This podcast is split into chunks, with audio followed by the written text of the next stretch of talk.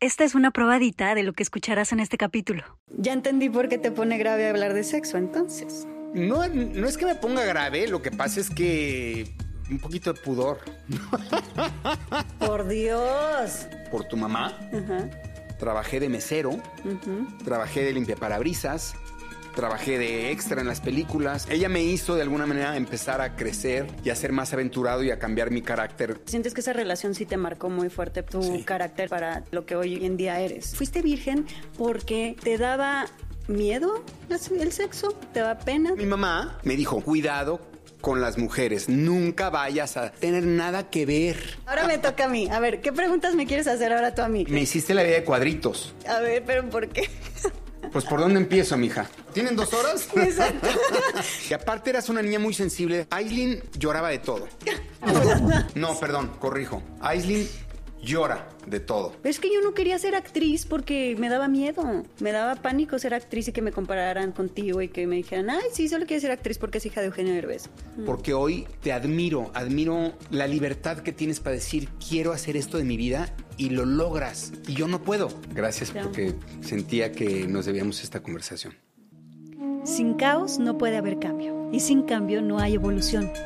Juntos exploraremos cómo transformar la incertidumbre, el dolor y la incomodidad en la magia que intuitivamente sabemos que es posible para nuestras vidas.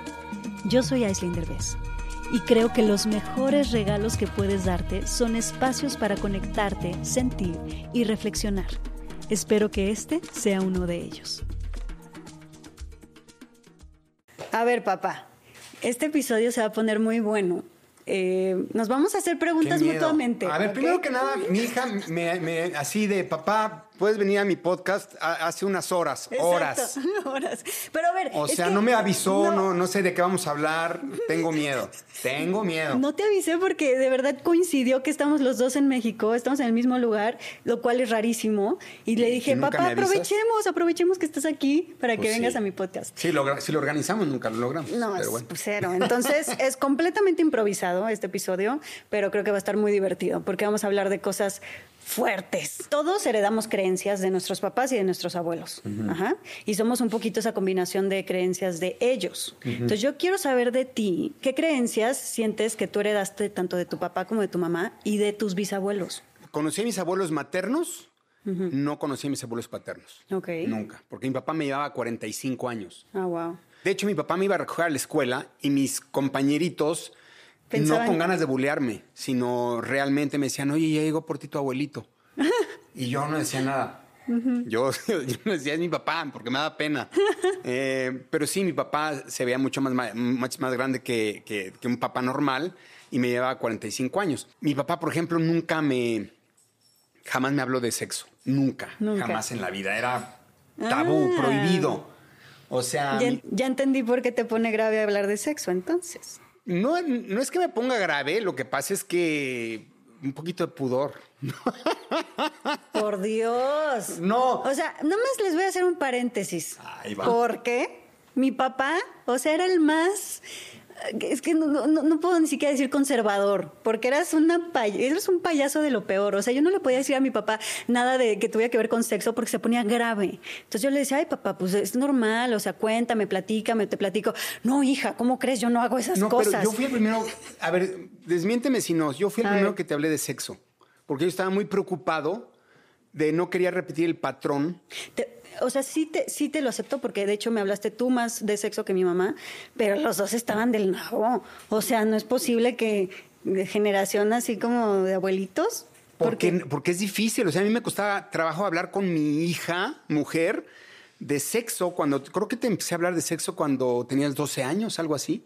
Por ahí, según por yo. ahí, 11, pero me 12. lo decías casi como de abejitas, así de la abejita le pone el polen. a- ya sabes, nunca me lo explicaste bien, nunca no, no, bien. no. No, sí más o bueno, es que es difícil. ¿Cómo le explicas a un niño de 12 años? Ni con, ni con las palabras correctas. No, Tampoco. bueno, tal vez no, pero tampoco fue como mi mamá. Mi mamá, cuando hablamos de eso por primera vez, me Ajá. dijo, bueno, tu papá eh, y yo sembramos una semillita. Bueno, tu papá la sembró en la- y la semillita creció hasta que te convertiste en Ah. un bebé. Pues tú mismo me decías eso? Ya me acordé. Alguien me dijo que era por medio de una semillita, porque yo me acuerdo que cuando yo tenía como ocho años o nueve y veía gente besándose en la calle, yo me les quedaba viendo y yo decía, ¡Ah! seguro cuando se están besando se le pasa la semillita del hombre a la mujer por la boca y mientras se besan y así es como llega la semillita a la panza. Me acuerdo de la semillita. No hagan eso con sus hijos. Yo, yo, yo no, no creo haberlo hecho contigo porque justamente recuerdo yo haber ido o sea, mi mamá creyó que me estaba educando. Vivíamos en un departamento pequeñito en la colonia Narvarte y nada más, el único lugar donde teníamos plantas era en una terraza, era un balcón. ¿Cuál terraza? Era un balconcito. Entonces yo me imaginé a mi papá y mi mamá saliendo al balconcito a sembrar literal la semilla y que de ahí creció y decía, ¿en cuál de estas macetas crecí yo? Crecí yo. Por Dios que así fue. Entonces, no le hagan eso a sus hijos. este, explíquenle un poquito mejor. Yo creo que te lo expliqué un poquito mejor porque eso, esa parte a mí me chocó que me lo explicaran. Pero con palabras tipo la cosita del hombre en la pues, cosita de la mujer. entonces, ¿qué quieres que te diga a los 12 años? Mira, mi hija. Yo, mi hija tiene cuatro años y yo le, le rasgas la blusa. no. pero usamos palabras completas. Era, un tema intocable, ¿no? Intocable, pero me acuerdo que un día le dije, este, un día le dije a mi, a mi papá, no, a mi mamá, oye mamá, ¿por qué a veces me cambia de tamaño? ¿No? Y estábamos en la mesa y haber, haber tenido yo literal seis años. Bueno, mi papá se puso de que ese tema no se toca. No. Y yo, pero. Pero yo nomás quiero saber por qué de repente me cambia. ¿Por qué cambió de tamaño? Y mi papá era muy tranquilo. Mi papá de verdad nunca me regañaba ni se enojaba. Entonces. ¿Y te regañaba? Sí. Y yo no entendía, dije, ¿qué es, qué es esto que no se puede hablar tan grave? Y nunca lo entendí. Entonces también no hay que irse por ese lado. No. No hay que ser tan cerrados, pero tampoco mi papá jamás me habló de nada. La que se tuvo que encargar de eso fue mi mamá y lo hizo bastante mal. Bastante. La pobre, porque era, imagínate, a su edad, en, esa, en ese entonces, y hablar con el hijo varón, me explicaba cosas que nunca entendí y muchos años después me di cuenta que lo que me explicó mi mamá no era lo que ella quería explicarme y yo entendí otra cosa muy diferente. Sí. Lo que yo sí me acuerdo es que tú me decías que tú no hacías esas cosas. Y entonces yo te preguntaba, ¿cómo es que tienes cuatro hijos? No, bueno, fue la única vez. Yo fui virgen hasta que conocí a tu mamá. ¿Hasta qué edad fuiste virgen? Hasta los 21. 21, wow. Y con mi mamá. ¿Te daba miedo el sexo? ¿Te daba pena? ¿Te daba qué? No, porque mi mamá eh, eh, es lo que hablamos de las creencias. Creencia, es una creencia. Ahorita que el tema es creencia? no, porque está siendo muy incómodo que tu hija te entreviste. Estamos hablando de las falsas creencias que nos imponen nuestros padres y abuelos. Exacto, pero nada más pero hay muchas más, no nada más el sexo, mi hija, por si quieres hablar de otras cosas. Bueno, pero mi mamá me hizo creer, me dijo, cuidado con las mujeres, nunca vayas a tener nada que ver. Nada que ver. Con la novia, no, no, porque respétala hasta el día que se casen y si, como no sabes si te vas a casar con ella, respétala. Entonces, yo con mis novias, desde que tuve mi primera novia hasta que conocí a tu mamá, que fueron pues habré tenido mi primera novia como a los 15, porque aparte me tardé. Espérate, ya entendí por qué pensaban que eras gay. Yo no, yo no tuve... Mi mamá me contó que todas sus amigas y gente alrededor pensaba que eras gay. Yo creo que es por eso, porque además dabas clases de ballet. Yo era bailarín de ballet en ese entonces. Y dabas clases de, ballet, clases de ballet a las mujeres. Y entonces... Estaban enamoradas de ti, pero pensaban que eras gay. Y, todas me decían que le decían a sus maridos que yo era gay para que no las molestaran, porque los maridos, ¿cómo es posible que un maestro, hombre? Y entonces ellas, no, pues es gay. Y entonces, pero yo estaba feliz, pero me portaba muy bien, muy bien porque mi mamá me tenía sentenciado y entonces nada más todo era de besito. El problema es que después se fue como hilo de media. Pues mi hija. El problema sí, no, después se fue como hilo de media porque tuvo como cuatro hijos al hilo, ¿Te tienen mujeres distintas. o sea, esa represión.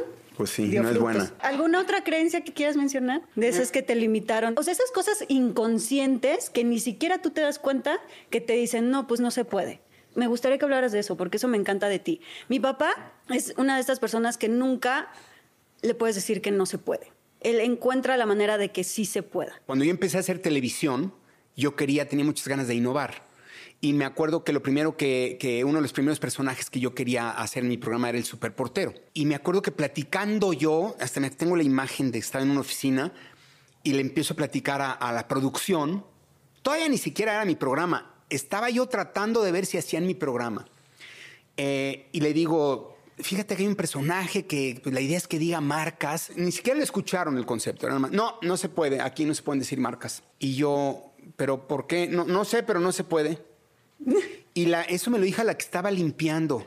La que estaba barriendo y luego la otra escuchó, este, una secretaria, y me dijo, no, no, no, imposible, no, no se puede. Y luego de ahí, el productor, cuando finalmente me escuchó, no, ese personaje no se puede porque no se pueden decir marcas.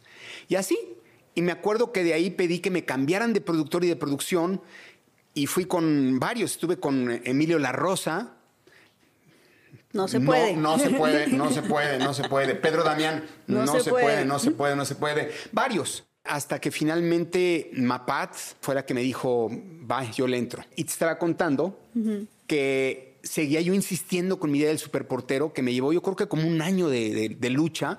Y a cualquier persona que yo le decía, me decía, es que no se puede. Y es que no se, puede. Yo pero ¿por qué no se puede? quién, dice que no se puede y por qué no se puede? Ah, no sé, pero no se puede. Ese es lo grave. Es lo, lo, que me ponía mal a mí. ¿Por qué dicen no sé, pero no se puede? Dame una razón para yo entenderla y decir, para saber por dónde. Entonces, cuando a mí la gente me dice no se puede, lo primero que hago es investigar o entender por qué dicen que no se puede. Y ahí es como logras desenmarañar todo. Bueno, para no hacerle la historia larga, Después de casi un año de no se puede y no se puede de toda la empresa Televisa, un día tuve una junta con el señor Azcárraga, finalmente para picharle algunas cosas. Y entonces agarro y le digo, este, oiga, eh, justamente creo que dos días antes había ganado México a Canadá para pasar al Mundial. Entonces, por todos lados era, México le ganó a Canadá. Y Canadá era una marca de zapatos. En ese entonces era una zapatería muy famosa. Entonces agarro y cuando le llego a pichar las cosas, le digo, señor, este, pues entre mis ideas tengo un personaje, pero nada más quiero preguntarle primero, ¿está bien que digan que México le ganó a Canadá? Sí. ¿Y se puede decir zapatería? Sí. Ah, ah, perfecto. Entonces no creo que haya problema con este sketch que traigo y se lo leo. Y le leo un sketch del superportero diciendo, México le ganó a Canadá, córtale mi chavo, no digas Canadá, mejor di zapatería de se caga de la risa y me dice, vaya, hasta que alguien me trae algo creativo. O sea, fíjate, un año de toda la empresa diciéndome, no, eso no, porque no se puede cuando el de hasta arriba, cuando lo escuche, dice, vaya, hasta que alguien trae algo creativo. Exacto. Y eso te ha pasado en tu vida con todo. Con todo. O sea, a ti nadie te puede decir que no se puede porque encuentras la manera de que se pueda. Y eso es lo que está increíble, porque es realmente romper con estas creencias limitantes que, que todo el mundo cree que no se pueden y que realmente es una estupidez, que vienen de cosas que la gente nada más viene repitiendo y ni siquiera se cuestiona. Exacto, no se, cuestionan y es algo que repite. Oye, me gustaría hacer, no se puede. Ah, ah bueno. entonces otra cosa. No, o sea, si realmente quieren algo es... ¿Y por qué no se puede? Y váyanse al fondo del asunto, o sea, y pónganse a pensar, ¿por qué no se puede? Ah, no se puede porque... ¿Y esta regla por qué la hicieron? Esta regla la hicieron para que los vecinos no se molesten acá cuando... Ah, pero si yo no voy a molestar a los vecinos... Entonces sí se puede. Entonces sí se puede. Lo único que tengo que hacer es hablar con todos los vecinos. ¿Sí o no soy así? Totalmente. Soy necio hasta que lo consigo, me brinco lo que me tenga que brincar, pero es la única manera como he llegado hasta donde he llegado. Fíjate qué chistoso. Mi mamá era una persona muy cuadrada en ese aspecto. Mi mamá era de las que no así corras, son las reglas. no hagas eso. Y así son las reglas. Te, te, va a dar cuidado. Era, me tenía tan sobreprotegido que me rebelé. mi, mi socio me dice, eres el rebelde silencioso más grande que conozco. O sea, totalmente, eres la persona más rebelde que conozco yo también. Pero además, sí es cierto, lo haces de una forma súper tímida, súper silencioso, súper, ay, discúlpame, no sería mucha molestia y tómala. Rompes todas las reglas. Porque también he entendido que lo peor que puedes hacer es decir, no, porque bebe. Y gritas. Exacto. Siempre es mejor por abajo del agua. Entonces, cuando alguien me dice, no y se puede. de buena manera. Eso, ¿sabes qué? Me he dado cuenta que haces impresionante, que haces magia.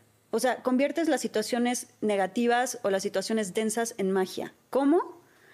que en lugar de luchar, como todo mundo lucharía por algo, no se puede, ah, vamos a luchar porque sí se pueda, y entonces confronto, y entonces me enojo, y entonces peleo. Tú nunca en la vida peleas, No. nunca confrontas. Al contrario, te haces amigo del enemigo y le das por su lado, te pones en, en- en tímido, te pones en yo soy súper lindo, súper buena onda, y te ganas a la gente, te ganas al enemigo, y así es como logras que sí se pueda, lo cual es magia. Me he dado cuenta que el pelearme con alguien no me lleva a nada.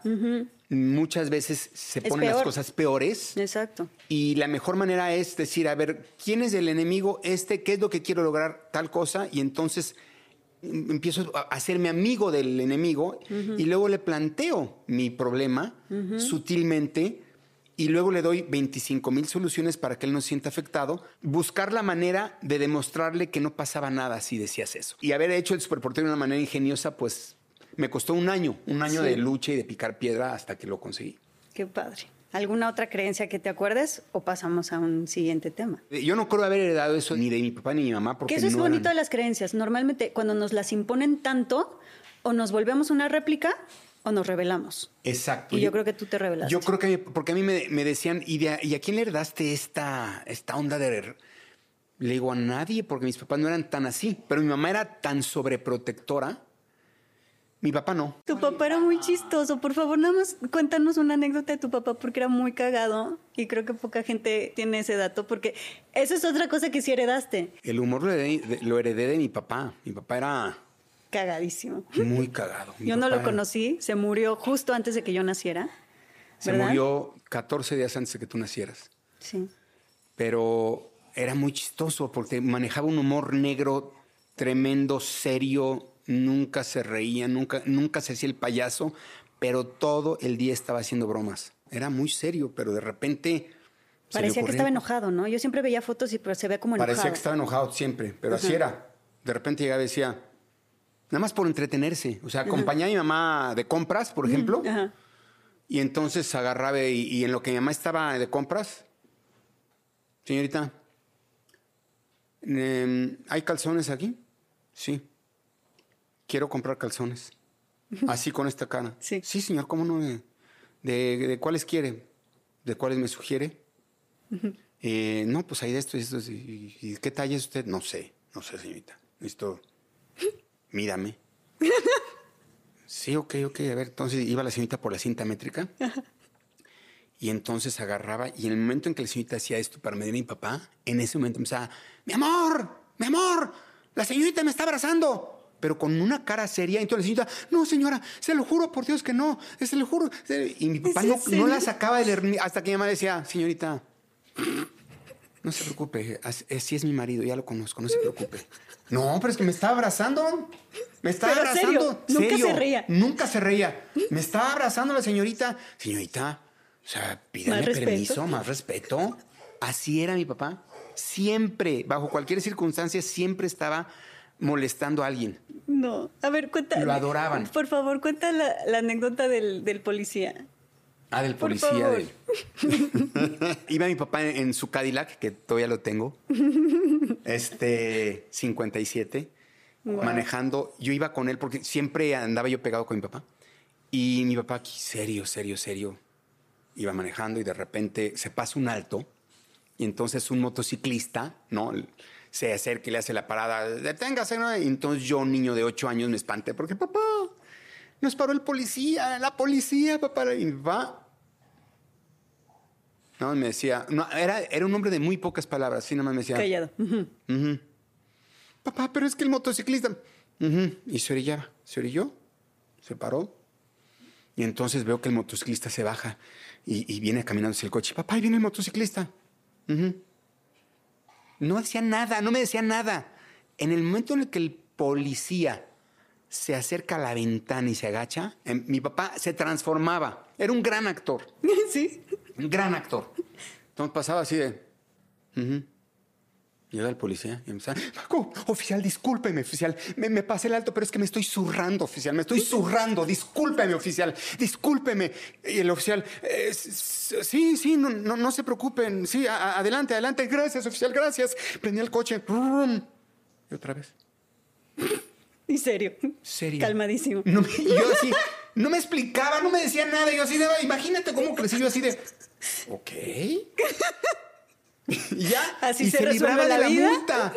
Yo creo que de ahí aprendí a, Es a claro. salirme con, porque mira. Así aprendiste a salirte con la tuya. Otros, ¿qué? Pues yo, ¿qué hice? ¿Qué hice? Se pasó el alto, no me lo pasé. ¿Quién? Y me explicó, no, mi Claro. papá. Oye, esa es una gran lección. Fíjate que ahorita estoy cayendo en cuenta. Yo creo que mi papá, mi papá se libraba de, de- de las multas, de problemas, así con esa simpatía, usando el humor, Con esa irreverencia. con esa irreverencia. Yo creo que inconscientemente de ahí lo aprendí. Sí. ¿eh? Oye, y a ver, pasemos un poquito más adelante en tu vida. O sea, quiero que me platiques, papá, porque ya me sé todas las cosas terribles que sucedieron en mi infancia con mis papás, pero pues están muy chiquitos, eran unos niños. Sí, yo niños, tenía- niños rebeldes, este, con relación tóxica, ¿no? Sí, yo conocí a tu mamá cuando tenía 20 años, algo así. Y eran unos niños cuando me tuvieron. Pero quiero que me cuentes lo que sí te gustaba de mi mamá. ¿Qué piensas cuando ves esta foto? Pues mira, sí tenía yo buen gusto. Es esa. Era guapa tu mamá. Y, este, y tenía un carácter muy fuerte, cosa que me han- yo me di cuenta que siempre he sido atraído a- a- por las mujeres de carácter fuerte. Es un patrón que he repetido siempre Ajá.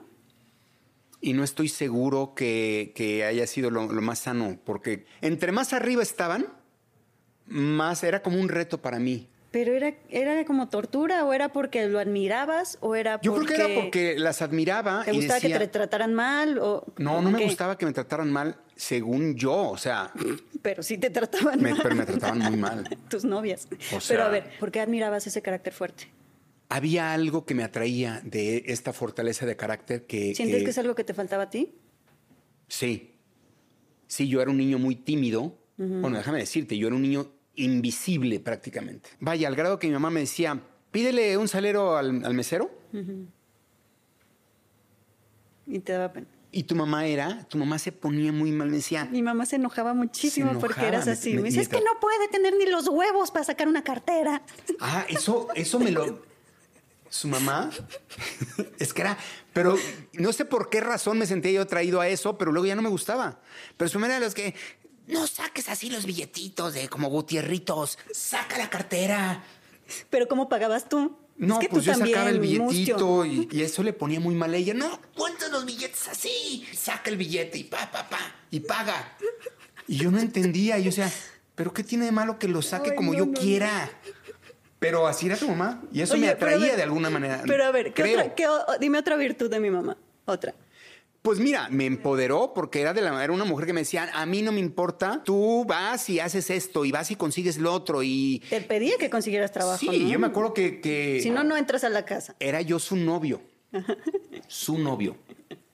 Y me decía, aquí no es hotel, ¿eh? Aquí, si quieres venir aquí a visitarme, vas a tener que pagar eh, la mitad de la renta. Así es que, y yo decía, pero es que yo estudio, yo no trabajo, vivo con mis papás, ¿de qué me hablas? No me importa. Tuve que empezar a pedir trabajo, me acuerdo, bueno, por tu mamá. Ajá. Trabajé de mesero, trabajé de limpiaparabrisas, trabajé de favor. extra en las películas. Cuéntame la historia del limpiaparabrisas. Me dijiste que una vez mi mamá iba manejando y te encontró limpiando parabrisas. No. ¿O no? ¿No fue real eso? No, no, no, no, no. ¿O Me, encontró que venía yo de limpiar parabrisas, pero no me tocó así de, en el semáforo justamente. pero era justamente por orden de ella que andaba yo limpiando parabrisas se- para llevarle enojó, ¿no? dinero a la casa. Pero pues se enojaba, pero le digo, pues ¿qué quiere? O sea, limoneren con garrote, ¿no?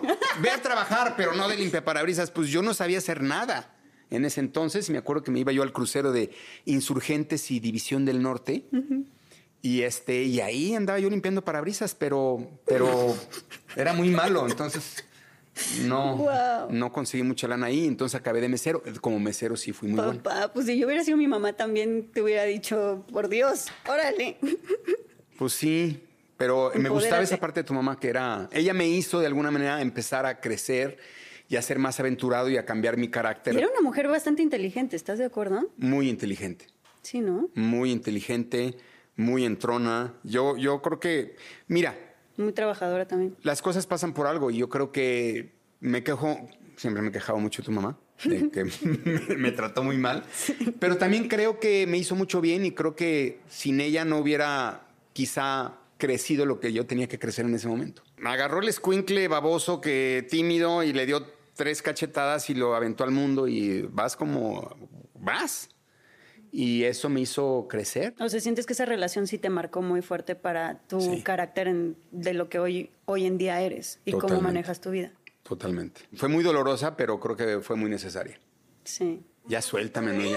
Por eso, ahora me toca a mí, ahora me toca a mí. A ver, ¿qué preguntas me quieres hacer ahora tú a mí? Sobre mi infancia, sobre mi adolescencia, porque la gente conoce muy poquito de esa etapa de mi vida. Primero, me siento muy orgulloso de lo que has logrado, porque mucha gente, mucha gente se me acerca y me dice, oiga, es que su hija, eh, yo la sigo en la magia del caos, qué maravilla de mujer y qué mujer tan sabia, cosa que lo reconozco, eres mi maestra y las cosas que yo he hecho en la vida han sido porque tú me las has enseñado, muchas, Tú también. pero eras la escuincla más bruta. ¿Estás de acuerdo? Sí, totalmente. Y me hiciste la vida de cuadritos. A ver, pero ¿por qué? Pues, ¿por dónde empiezo, mija? ¿Tienen dos horas? Interrumpo este podcast para contarte algo increíble. ¿Ya conoces los cursos que tenemos en la magia del caos? Son una herramienta 100% práctica para ayudarte en tu proceso de crecimiento personal. Es como ir a terapia con los mejores terapeutas del mundo, pero además recibes beneficios únicos como un workbook digital, ejercicios de journaling, meditaciones, respiraciones, sesiones en vivo con el terapeuta y acceso a dinámicas exclusivas.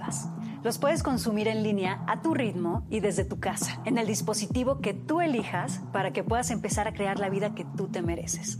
Visita nuestra página web www.lamagiadelcaos.mx y encuentra la información que necesitas sobre nuestros cursos, retiros, experiencias presenciales, nuevos contenidos y mucho más. No dejes pasar la oportunidad de invertir en ti mismo. No te puedes perder todo lo que tenemos para ti. Mira, para empezar, ¿cómo sufrí contigo con los novios? Sí, O sea, se conseguían los peores novios. Es el, la pesadilla del. ese de era mi talón de. Aquiles. O sea, Aislinn se enamoraba de cualquier hombre con el que conviviera más de una hora. Entonces luego yo le decía, cuando me decía, papá, tengo que ir a satélite, le decía, puta, me, me da miedo porque si, el- si vas con el chofer y el viaje de aquí a satélite es de hora y media, ya te enamoraste de él. O sea, se enamoraba de cualquiera con el que conviviera más de media hora, 45 minutos, ya se Sí, era enamoraba. muy enamoradiza. Sí. Entonces no tenía filtro, era horrible. Entonces llegaba con cada gañán. No quiero decir nombres para, porque por ahí deben de estar y no me los quiero encontrar algún día. Pero no eran gañanes, o sea, no, no, me, No, sí, porque- no me trataban mal. A ti no, pero a mí sí.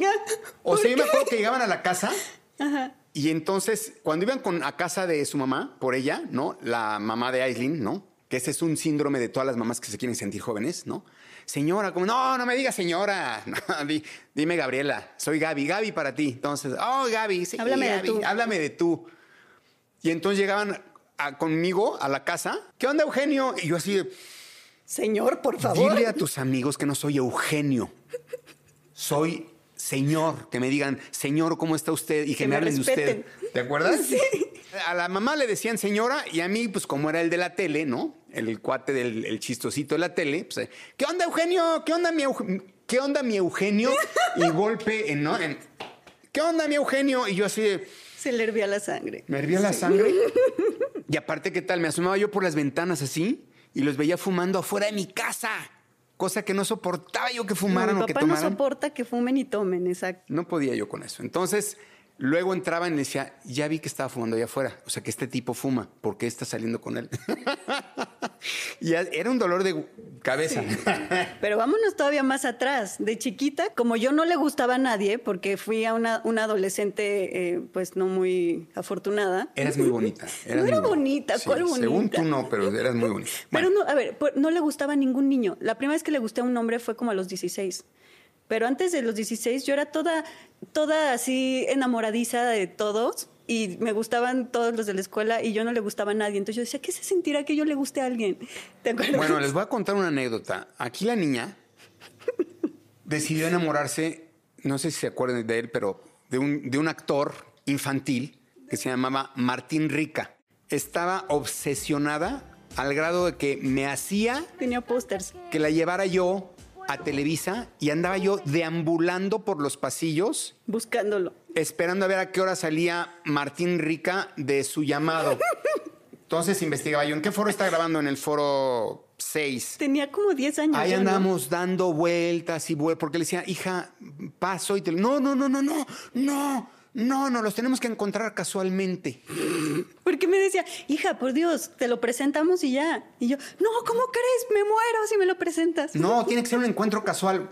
Bueno, la cantidad de vueltas que le di yo a los foros hasta que Pero me Martín ayudaba. Rica Lo más chistoso es que mi papá me ayudaba, o sea, sí era mi cómplice. Pues o sea, sí claro. me llevabas contigo y me decías, a ver, está bien, caminemos a ver si nos lo encontramos. O sea, me seguía en mi juego. Yo tenía 10 años y mi papá caminaba por todos los pastillos y le dábamos vueltas porque yo le decía, papá, te lo juro que nos vamos a encontrar, te lo juro que nos lo vamos a encontrar. y Hasta que papá nos lo encontramos, ¿te acuerdas? ¿Verdad? Lo manifesté. Una vez nos la encontramos y bueno, aquí se derritió y yo, hola Martín, a mí, te presento a mi hija. Yo me sentía fatal, o sea, además, porque aparte no era... Ay, no. La verdad es que no era guapo. No, o sea, estaba cute, pero normal, pues. O sea, no era así como una normal. cosa impresionante. No era como para darle 20 O vueltas sea, al foro. Sí, no, o sea, era un niño lindo, Sí, pero. O sea, ya. Sí, Pero normal. tenías unos gustos, mija, que te encargo. Y luego ya de grandecita... O el cambió. vecino, ¿te acuerdas? El vecino, ¿te acuerdas del vecino? No, no, ¿Qué no, tal? no, Tenía no. un vecino que también obsesionada con él y lo llevaba mi papá. Llévame a la casa del vecino, hay que darle vueltas hasta que salga. No, no, no, no. Sí, me hacía. Y ahí andaba yo dando vueltas. Porque le hago caso en todo, desgraciadamente. Y luego la muy manipuladora. ¿Qué, qué hacía? ¿Cuento lo que me hacías? Me decía. pues, Esto ya de adulta, ya tenías, ¿qué? ¿20 y algo? Veintitantos, sí, ya, ya era grandecita, pero de repente, papá, ¿puedo invitar a dormir a Fulanito? Y yo, por supuesto, de, qué- No, porque ¿De espérate. qué me estás hablando, A los Aileen? 18 me mudé de casa de mi mamá a casa de mi papá. Y mudarme a tu casa a los 18 fue el paraíso. Porque en casa de mi mamá yo no podía hacer nada. Era un gendarme y vivía yo como así de bajo las reglas. Y no podía hacer nada, no podía salir casi. Y contigo era al revés. O sea, contigo era libertad absoluta, podía hacer lo que quiera. Y dije, ándale, de aquí me voy a agarrar para, para hacer lo que, todo lo que yo quiera. pero entonces se y pasó. sí lo y me- manipulaba, sí te manipulaba. Claro que cañón. manipulabas porque sabía que moría por ella y que todo le decía que sí. Sí. Y entonces de repente era de, papá. ¿Puedo invitar a mi ¿puedo novio a dormir? A mi novio a dormir. Y yo, claro que no. Entonces, por ¿qué supuesto prefieres? no. Que, me, que me vaya a un motel o cómo? Porque de todas maneras, pues me voy a dormir con él en algún momento y, y- y- y, pues quiero estar con él. O sea, ¿no prefieres? mejor que en mi casa y, y me chantajeaba. y que tú estés ahí, que y pues, yo me. Yo en un lugar seguro. Yo decía, ¿cómo, la- ¿cómo voy a permitir que el novio se quede? Y entonces bajaba a mi recámara y decía, ahorita te digo, dame chance de pensarlo. Y yo le decía, papá, o sea, tienes que ser un- uno de esos papás más modernos que, claro, que prefieren que sus hijos estén en su casa con sus parejas a que estén en un hotel. ¿De qué me hablas? Eso me decía. Me manipulaba. Y obviamente yo acababa cediendo. Y yo, bueno, Y luego, me decía que sí, al final ya me decías que al sí. final Ok, acaba diciendo que sí. Y luego Alessandra, me acuerdo que cuando em- em- empecé a salir con Ale, me decía, pero ¿por qué vas a permitir que el novio se quede? O sea, por Dios, a mí nunca, mi- jamás mi papá lo hubiera permitido. Y yo. Pero además, haciendo mal. espérate, además, pon tú que no está, yo no veo que tan grave que se haya quedado. El problema era que ya se empezaba a quedar mucho, sí. Ah, no, porque empezaste primero con. Entonces yo, pero Porque nada no más está por tan hoy. grave, no está nada tan más por hoy. Bueno, y luego otra vez, y luego otra vez, y luego, y luego ya cuando me le empecé a poner que dije, no, ya, hasta aquí, me cambió la técnica. Entonces me acuerdo que empezó a decirme, ¿sabes qué, papá? No me siento cómoda con esto de tenerte que estar pidiendo permiso cada rato y que me digas que no. Y me dijo, pero, ¿cuándo te he dicho que no? Bueno, me- pero me la haces muy cansada. Entonces, pues yo creo que ya me voy a buscar un departamento para mí sola. Y para mí eso era así como, no, porque ya sabía, me tenía así agarrado porque sabía que era yo feliz de tenerla viviendo conmigo. Y era mi, la niña de mis ojos y, y- y cómo se me va a ir mi hija. Entonces me empezó a amenazar con, yo creo que ya mejor me voy a ir a, a buscar mi propio departamento, independizarme. Y con eso Y yo no quería, nada más se lo decía para molestarlo. No, estaba muy feo eso. me manipulabas Estaba yo todavía muy inconsciente y no me daba cuenta. Muy, muy. Sí, o sea, y sí le dije después que, que gracias por ser tan lindo conmigo y ceder tanto, pero que por otro lado, pues sí, o sea, Te debí haber puesto me más debiste haber puesto más límites. Bien, bien, me Pero, debiste, o sea, no, no, no, no, no. No estoy diciendo que lo hayas hecho mal. Lo estoy diciendo como yo un aprendizaje como mamá. O sea, me sirvió mucho esa experiencia para decir, fuck, o sea, los adolescentes sí podemos ser súper manipuladores y yo tengo que cuidar no caer en lo que tú caíste de miedo, porque yo como adolescente y como hija no me doy cuenta de la necesidad que tienen ustedes como papás de que los queramos y que nos caigan bien. Y, me- y- y yo pensaba que a ti te daba igual que yo me fuera, que te daba igual si a mí me caías bien, que te daba igual si yo te quería mucho o poquito. Y claro que no, o sea, como No. papá, yo que ahora soy mamá, lo que más nos da pánico, pánico es que nuestros hijos no nos quieran, que nuestros hijos les caigamos mal, que nuestros hijos les demos hueva, ¿verdad? Y cuando eres adolescente no te das cuenta de eso, como No. que das por hecho a tus papás y dices, como ellos siempre me van a querer y yo siempre les voy a caer bien a mis papás, pues es viceversa. Ellos saben que a mí también siempre me van a caer bien y, y los quiero, entonces pues los trato mal hago lo que quiera con ellos. y, y ves hasta dónde puedes llegar. Y eso está súper mal. Sí, Entonces, y no, yo nunca me di cuenta de esta necesidad tuya de, de querer que te quiera y querer que me caigas Claro, bien. a mí me daba pánico. Yo, yo me acuerdo que, que bajaba con Ale y le decía, oye, ¿qué hago? Y me decía, pues no la dejes. Pero es que se va a ir y se va, se va a independizar, pues que se vaya. Ya no me va a querer, ya no, le voy a es querer que, bien. es que tú no eres mamá, tú no entiendes. Y me peleaba yo con Ale y le decía, es que tú no entiendes, es que tú no entiendes. Y Ale se jalaba los pelos y decía, pero es que ¿por qué se lo permites? Pero pues no me Sí, manipulabas. Esa era mi parte rebelde de adolescente. Y aparte eras una niña muy sensible, déjame contarles. Aislinn lloraba de todo. No, perdón, corrijo. Aislinn llora de todo. Ay, por Dios. Hasta la fecha. No tanto. Llora cuando hace frío y llora cuando hace calor. Había veces que yo llegaba a su Incluso. recámara, ¿te acuerdas? Sí. Y entonces.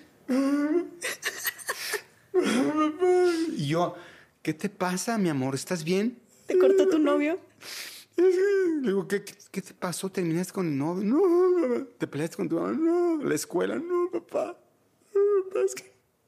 Y yo le veía que lloraba y mm, se ponía muy mal y decía, mi amor, pero aquí estoy para ayudarte. Cuéntame lo, lo que sea de verdad. Lo que, lo que sea, cuéntamelo. Ten la confianza de contármelo. Papá, es que... Dime, mi amor, dime qué es. Es que... Hace mucho calor, papá. hace mucho calor. Dios mío. O sea, sí, miento Papá, o no. es que los cambios de clima no- me ponen muy grave. O sea, tuve que salir en ese momento a comprarle un ventilador para su cuarto para que la niña no llorara. Así me traías de mal. Mal, no mal, es mal. cierto, no me compraste el ventilador, me dijiste tranquila, y luego se arregla el termostato. O abrimos la ventana, bueno, lo que sea, la- pero no. Exacto, me abriste la ventana, ya me acordé. Y yo te decía, es que no quiero abrir la ventana porque luego va a hacer frío, o van a entrar los moscos, o algo así te decía. Sí, y se ponía a llorar porque hacía frío. O sea, así de... Sí, sí era, una, sí era muy sensible. Sí. Sí. Y luego lo no desordenada que eras. Eras una niña muy desordenada. Esa es otra cosa que los papás tenemos que lidiar. Cuando los hijos son un verdadero desmadre. O sea, yo entraba al cuarto de Aislinn Sí, y era zona de guerra. Sí. Hasta te hacía bromas, ¿te acuerdas? Sí, que era un tianguis. Me decía, ah, ¿cómo, me decías, "Ah, ¿cómo está este Brasier. Este brasier que está aquí, señorita. Y yo, ay, papá, X, ya, pásale. No, es que no puedo. Y, empezaba a brincar. Y lo veía brincando por todo el, el cuarto. Y yo, papá, ¿qué haces? Es que estoy tratando de no pisar las cosas para no ensuciarlas. Y Tenía se ponía a brincar en mi cuarto. tirado. Y luego re- re- agarraba un collar y me dice, ah, este me gusta, ¿cuánto está? Y luego agarraba unos pantalones, Es que porque era yo era muy hippie. Yo era muy hippie y me vestía con pantalones como de jerga o cosas así. Y me decía, ay, ¿me presta este para, le puedo comprar este para limpiar acá mi coche que está sucio? Y yo, papá, ya, no es una jerga.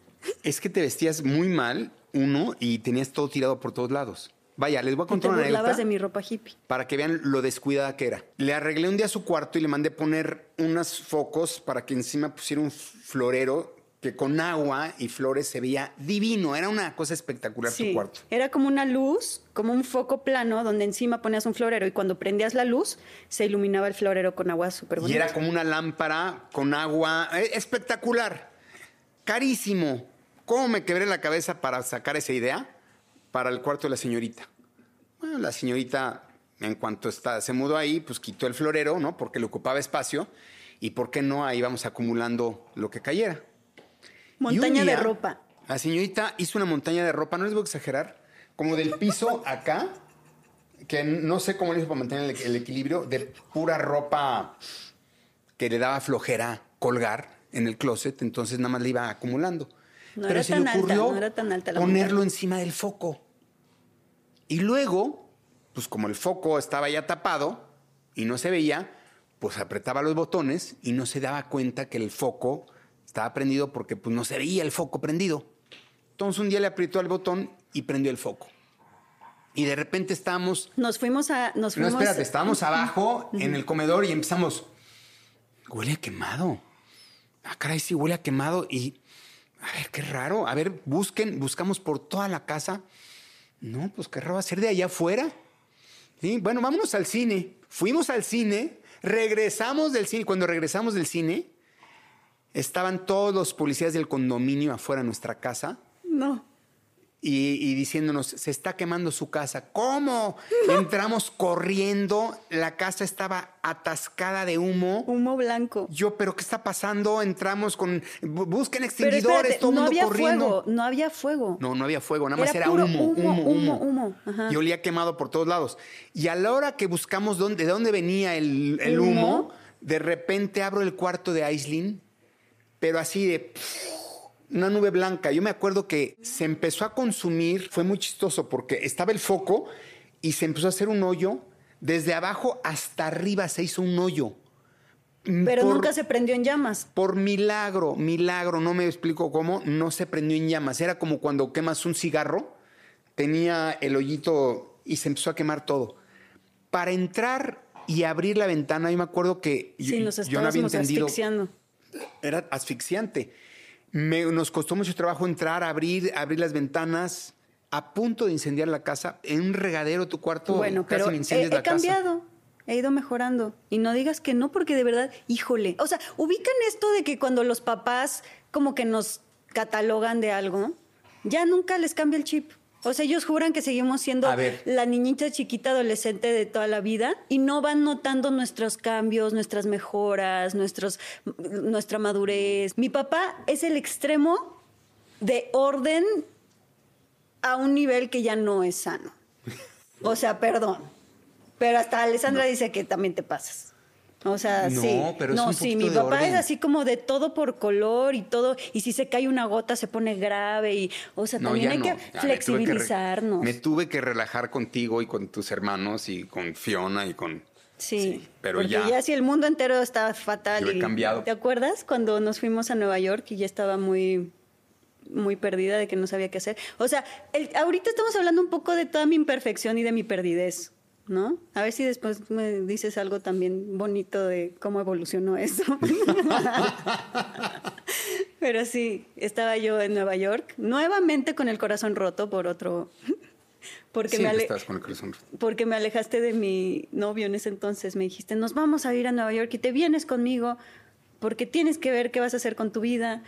¿Te acuerdas? Sí, pues es que quería quedarse en la casa sola. Imagínense, esta niña con todo lo que les acabo de contar, quedándose sola en la casa, dije, no, te vas conmigo, yo voy a trabajar a Nueva York, voy a tener que estar allá un año, vente conmigo. Y me la llevé a fuerza, lloró, pataleó, pero me la llevé. Sí, Y luego ya no te quisiste regresar.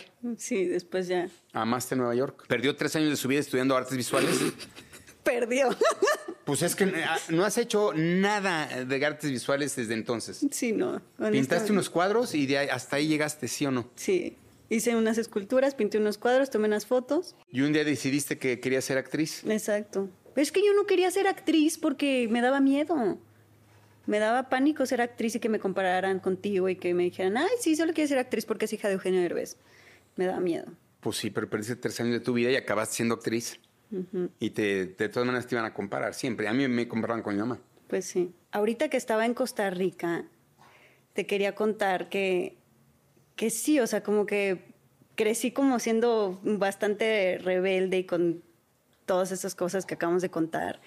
Y que también me di cuenta que, con esto que te digo de, de Nueva York, donde yo tenía miedo de ser actriz por miedo que me compararan de ti, sí había de repente ahí una cierta sensación como de tengo miedo de mi carrera y de mi futuro porque constantemente me van a estar comparando con mi papá y mi papá es tan grande y tan brillante que yo no siento que me puedo comparar con él y que entonces yo me hacía como chiquita y que yo me sentía insegura y, y que y que ahorita que estuve, he estado reflexionando estos últimos meses y en terapia y todo, que me ha dicho, ¿cuánto tiempo de repente de la infancia pasé sintiéndome de repente avergonzada de que me comparara contigo, ¿sabes? Y que hoy en día digo, wow, o sea, ve el papá que tengo, ve todo lo que mi papá sí me ha dado, ve todas las puertas que mi papá me ha abierto y que luego nos pasa que como hijos no valoramos eso, como que nos fijamos nada más en las cosas que se nos cerraron, que nos sentimos de repente como abrumados o opacados por ese brillo tan enorme que tú tienes, ¿no? Que a veces es fuerte cuando eres hijo de alguien tan importante.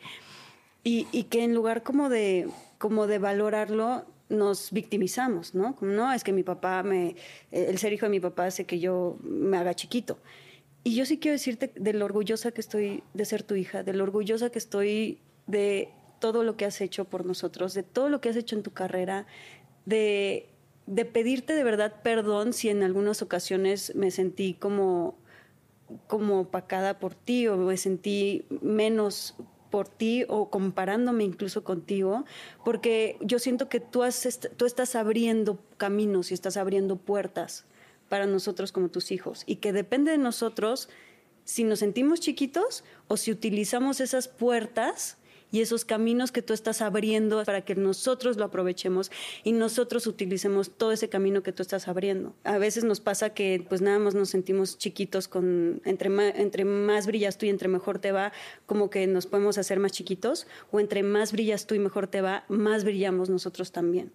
Entonces, sí me di cuenta que yo estoy feliz de querer dar ese paso, de, de tomar también como tu estafeta y de y de agradecerte por todo el camino que estás abriendo para, para tus hijos. Mm.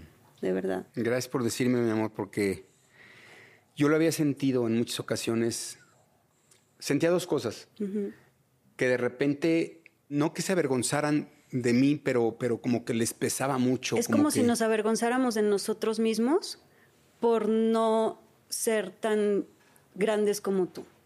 Tan, ¿Sí me explico? Por el miedo de ¿Qué tal si nunca puedo ser tan grande o tan importante como papá? Yo te, entiendo porque yo lo viví Y es como una vergüenza con uno mismo. Y es muy fuerte.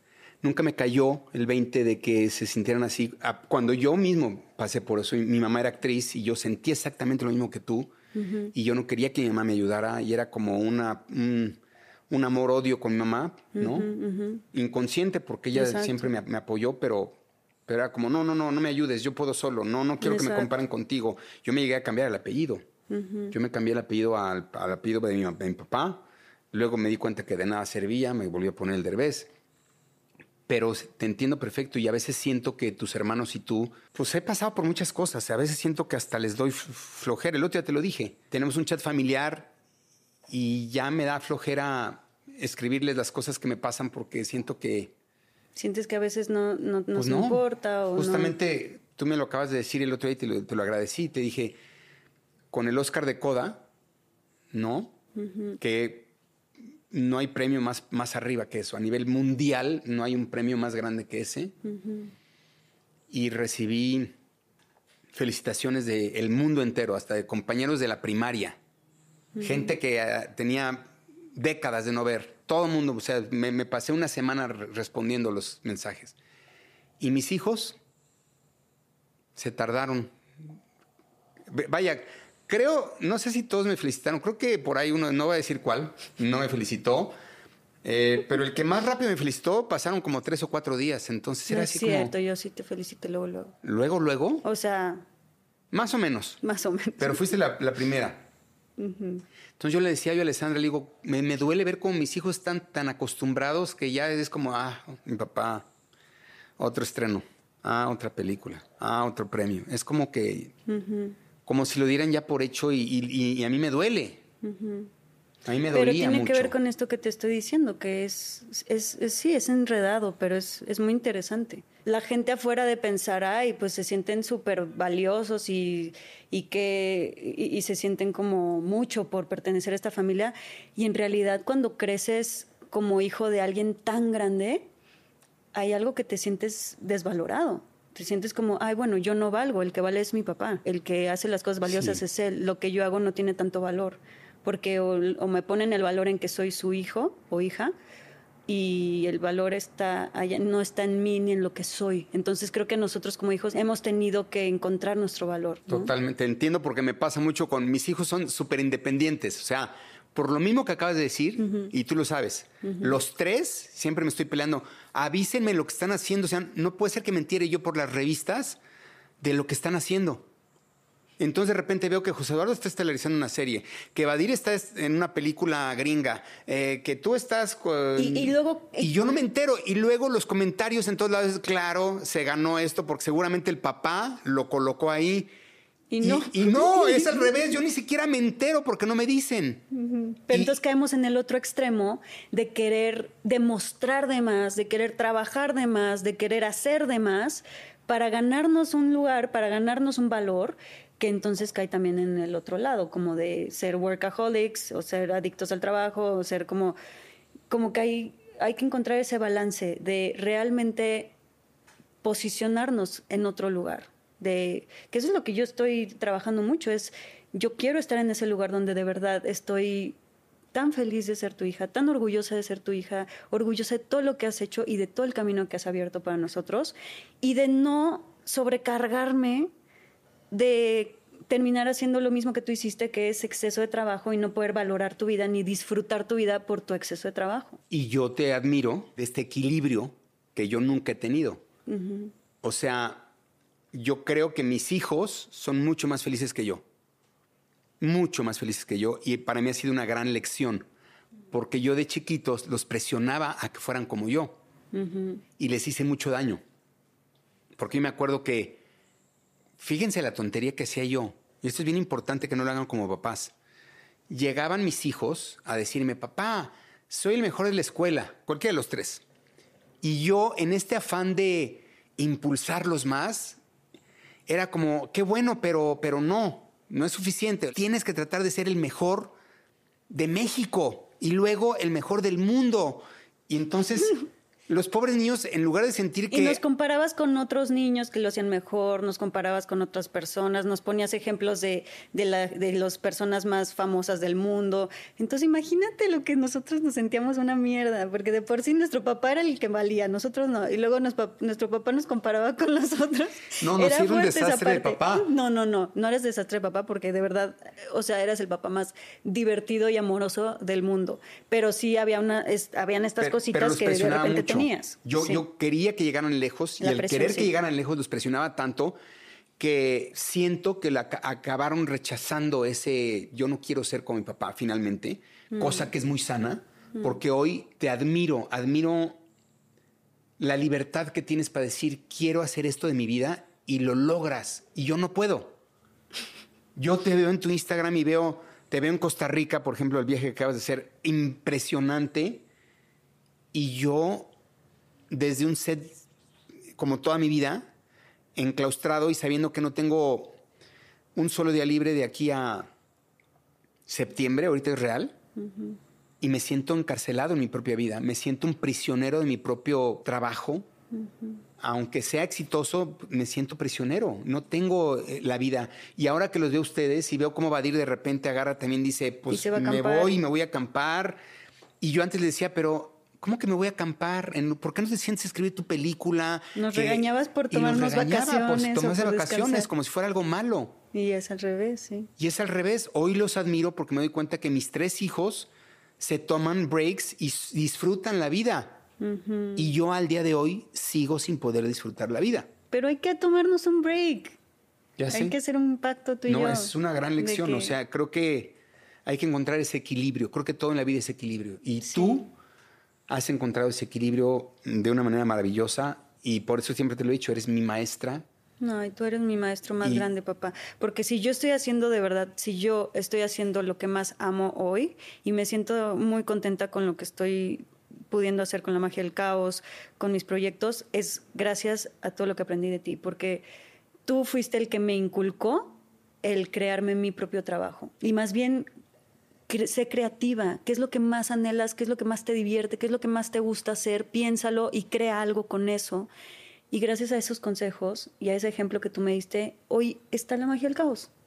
Esto es lo que creé también, o sea, gracias a, a todos esos consejos. Y gracias a ser tu hija, Gracias a eso también la gente me conoce a mí y gracias a eso estoy pudiendo llegar a más gente con la magia del caos. O sea, tiene mucho que ver con este linaje que tú me estás dejando.